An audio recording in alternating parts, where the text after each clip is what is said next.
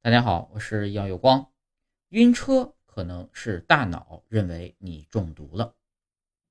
据《生命时报》报道，英国卡迪夫大学神经科学家迪安·伯内特研究发现，晕车是因为大脑认为我们中了毒，并为此做出对应措施。呕吐则是清除毒素最简单的方式。人类历史可追溯到几百万年前，但真正坐上汽车和轮船不过几百年。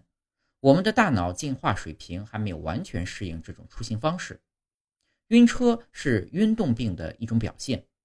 晕动病啊，是因对运动状态错误感知产生的一系列生理反应，主要表现为头晕、头痛、恶心、呕吐等等。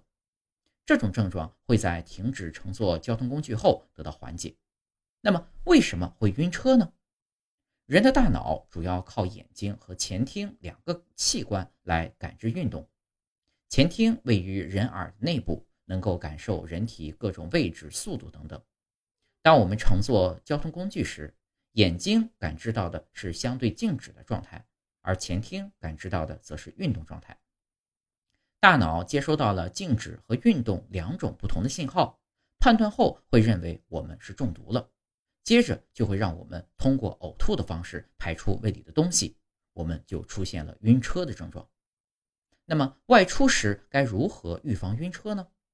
首先要保持车内空气流通，密闭空间会使空气中的二氧化碳含量增加，加上车内可能出现的其他味道会使人感到恶心，加重晕车的症状。除了开窗通风，感到难受时也可以选择下车走一走。如果经常晕车，可以随身带一块新鲜的橘子皮，感到难受了就拿出来闻一闻。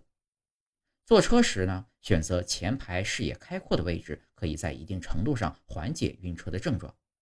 另外，乘车时啊，最好不要长时间看手机或看书。